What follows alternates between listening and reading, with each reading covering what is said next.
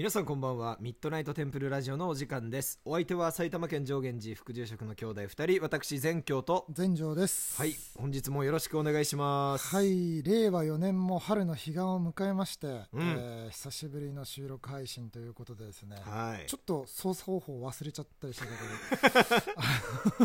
すみません皆さん元気にしてますかね？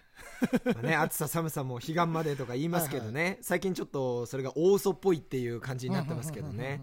ぜひこれから暖かくなってほしいもんでございますが、では皆様のお声を拾いながらはい。楽しくお便り会やっていきたいと思います。はいお願いします。じゃあ一つ目のお便り、はい。えーラジオネームナタリーさんから。ナタリさん。はい、えー、全城様全教様楽しいお話をいつもありがとうございます。仲のいいご兄弟の掛け合いにほっこりしています私は池上本門寺の近くに住んでおりうん。本門寺にはお散歩で出かけたりお屋敷でお祭りのごとく盛り上がる様子を見ながら日蓮宗とはどんな宗派なんだろうと検索していたところ、うん。このお寺城にたどり着きました。うんこれ正解かどうかわからないけど。確かにより迷う可能性がある。えー昔から仏教や神道に興味はあるのですが私の両親はクリスチャンで、えー私も幼い時に洗礼を受けました、ひいおじいさんはお坊さんで周りの親戚も仏教です、えーうちの家系で突然変異が起きたのです大人になりキリスト教の教えも分かるところはあるけれども、仏教の教えの方がしっくりくる自分がいて、うん。日本人なので神道の神々も意識しています。はいはい、えーどの宗教でもどの宗派でもリスペクトしている心は変わりませんが自分は何を信じているのか分からなくなりました一体宗教とは何なのでしょうか？点点点ナタリーさんより質問ですね。うん。池上本門寺の近くに住んでいて日蓮宗に興味があってこのラジオにたどり着いたと、はい。うん。まあ、日本人を取り巻く宗教事情ってね、まあ、よく言うけどクリスマスを祝いながら、うん。ねお葬式はじゃあお寺でやって仏教式でやって、うん。えー結婚式はじゃあまた教会でやるとかねうん。で初詣にも行くしね。初詣にも行くし。そこでやっぱりナタリーさんこう文章から読んでもすごい繊細な方というか、うん。なんか真面目な方なんだろうなっていう誰も気にしないでなんかなんとなくやってるところをうん。きちんと自分で見つめ直して、はいはいはいただそれがゆえにちょっと迷っちゃってる部分はあるかなっていう。うんうんうんうん。でもさこれってすごい難しくてなんて言うんだろうねその家の宗教とうん。個人の宗教っていうのはうさんそうだね。まあこれねなかなか難しくてさあの、うん。よくあるのが、うん。結婚してお嫁に行った女性が相手方の家の宗教の中の枠に入るじゃない、うんうんうん。うん。そういうのと一緒でこう選べる状況と選べない状況ってあるじゃん確かにだから家の宗教っていうのはほぼ選べないじゃん、うんうん。うん、だから自分の宗教として他にしっくりくるものがあるっていうのは別におかしいことじゃないんだよね。おかしいことじゃない。全くおかしいことじゃない、うん。うんまあ、まずさその宗教の定義、まあ、こんな難しいことをね言ってもあれだけど宗教の定義ってなんだろうって思った時にうん。最近俺読んだ本が面白いなと思ったのが、宗教っていうのは、まあ、人の秩序を保ったりとか、うん。あるいはその価値観を変えたりとか、うん。まあ、そうしたものがあ宗教っていうことなんだよみたいなことが書いてあった。うんだから仏教キリスト教とかそういう神々仏がいるっていうのが宗教の定義ではなくてうん。自分の規範とか価値観を変更するものっていうのはすべからく宗教なんだっていう資本主義とかね共産主義とか、なそういうものもねイデオロギーって言われる思想も、まあ、宗教の中に含まれるよってだから私たちはいろんなそういう宗教要素をねこう日々体に受けながら実は過ごしてるっていう、でやはりそこには迷いも生じるだろう生じるだろうけれども、まあ、自分の人生を良くするためにえこれだっていうものにねまたちょっと見つけていただけたらなっていう思うところかな。うん。うん。そうだね。うんうんこればっかりはねこの正解っていうのも難しくてね。そう正解ないのよ、うん。うん、で不正解もないのよ、しっくりくるって思ってて どんどんどんどん知ってたら、うん、あれしっくりこない部分もあるなっていうのも当然出てくるしそう。ね諸行無常だからうん。変わっていくから価値観っていうのは。そうなんだよね。だからさ 宗教側まあ、うん。ここでいうその宗教っていうのはさ、うん。あの仏教で言えば経典とかさ、うえーキリスト教で言えば聖書みたいなうん。変わらないものがあるじゃん、うん。うん。うん。うん。それに対して自分が変わっていくから、うんこれ正解っていうのはねその時の正解であって、それ以降の正解かどうかっていうのはまた別の話だからね。でまあそれがねこう生きてるってことなんではないでしょうかね。共に愚道していきましょう。はい。道を求めてお寺ジオと共に。はい。はい。ありがとうございまですぜひですね日蓮宗のこと知りたかったらあのしっかり日蓮宗のそうだね。書いてあるところにねうん。たどり着いていただきたいちゃんなとと本を借りてください。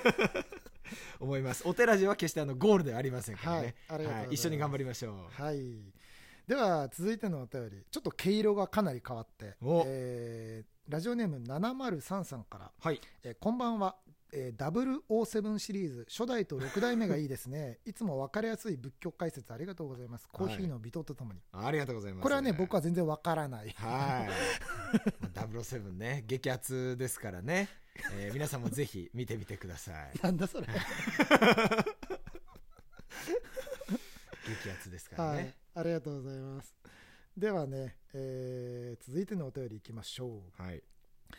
えーラジオネーム丸米坊主さんから。はい。はいはい、えーはじめまして、えー私はコロナで2年間荒行堂に行けてない25歳の日蓮宗の坊主です。おお 同業者の。はいはいはい。はいはい、えーに妙見堂があり乗せ型の妙見様が祀られています、えー手法手法が全てではないと思いますが、うん。今できることをしてうん。入業できる日を憧れ続けこれからも精進します、うん。これからの配信も楽しみにしております。またあご祈祷手法に関することなどお話ししていただければ嬉しいです。合唱。おー丸米坊主さんあ素りがとうござい晴らしいます心がけだよね。うんうんうんうんあのこれすごく大事なことでちょっともしかしたらリスナーさんからすると専門的でうん。ってなってしまうかもしれないんですけど、うんうんうん。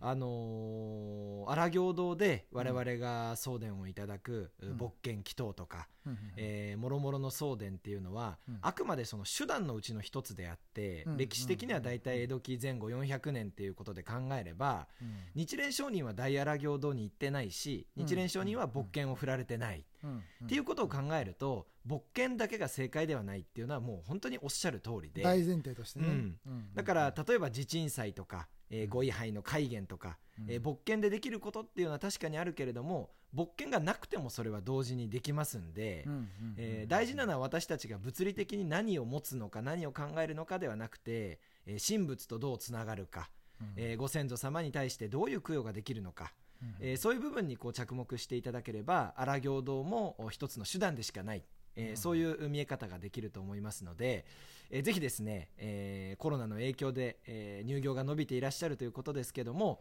えーその期間をプラスに捉えていただいて、うん。入業した時に2年間成長した自分で入業できたと思っていただいてですね、えー一緒に頑張れればいいなと思いますんで。ね。時のしからしむるのみですからね、はい。その時が来れば必ず、えー、尊神様とのご縁も成就することかなとお思います。はい、もし荒行堂でご一緒になりましたら お手柔らかにちょっとやめおなさい。願いします。はい。じゃあ続いてのお便り、はい。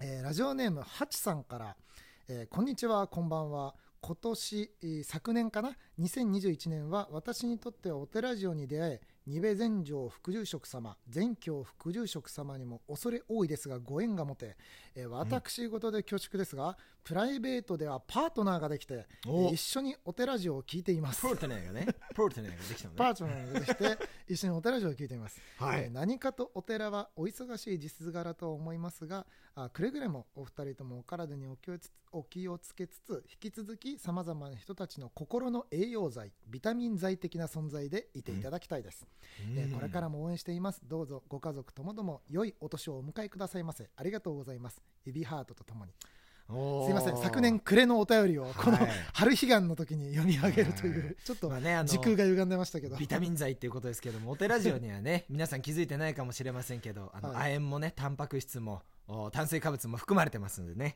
えーいろんな栄養がありますから。いやいや偏ってるだろ、偏ってると思うよだいぶ。だいぶ偏ってるかな。だいぶ偏ってると思うよ。はいまあ、バランスよくねやっていきましょう、供給できるようにはいお便りありがとうございます。指ハートもいただきました、はいありがとうございます。それでは次のお便り、はい。えーラジオネームイルドックさんから。はい。えーいつも楽しく拝聴させていただいております、うん。先日質問させていただきました。独協のテクニックについてのご回答ありがとうございました。お二人の面白いトークと思った以上に詳しく解説してくださったことで個人的に大満足の回でした。また気になったことがあったら質はい。問させてくださいね、これからもお二人の活躍を陰ながら応援しております。元気の玉と美味しい棒とともにありがとうございます。ちょっとなんか返答の方向が合ってるかこうさ確認し合いながらだったけどまあよかったね。うんうんうんうん、うん。うんまあ、独協に関しては我々も常々思ってることあるんでこう、うん結構ライトにね、うん。あの質問していただけると、はい。こうかもしれないああかもしれないって面白いね、え掛け合いがこれからもできるかと思います。そうですね。フランクにぜひお便り送ってください。はいありがとうございます。では次が最後のお便りかな。はい。はい、えー今日最後のお便り。ラジオネームたいさんからですね、はい。えーお便りを読んでくださり大変にありがとうございました。またお二人のお話を楽しみにしております。コーヒーと美味しい棒とともに。というようなあお便りへの、うん。お便りを読み上げたことへのお礼っていうことかな。はい。でこれを読み上げたことのみたいまたお礼がね。なつないでいっちゃうねはいチェーンするから。はい、でもねお便りをもらえるような、あのー興味深い話題を送れるようにですねこれからも精進しますので、お付き合いよろしくお願いいたします、はい。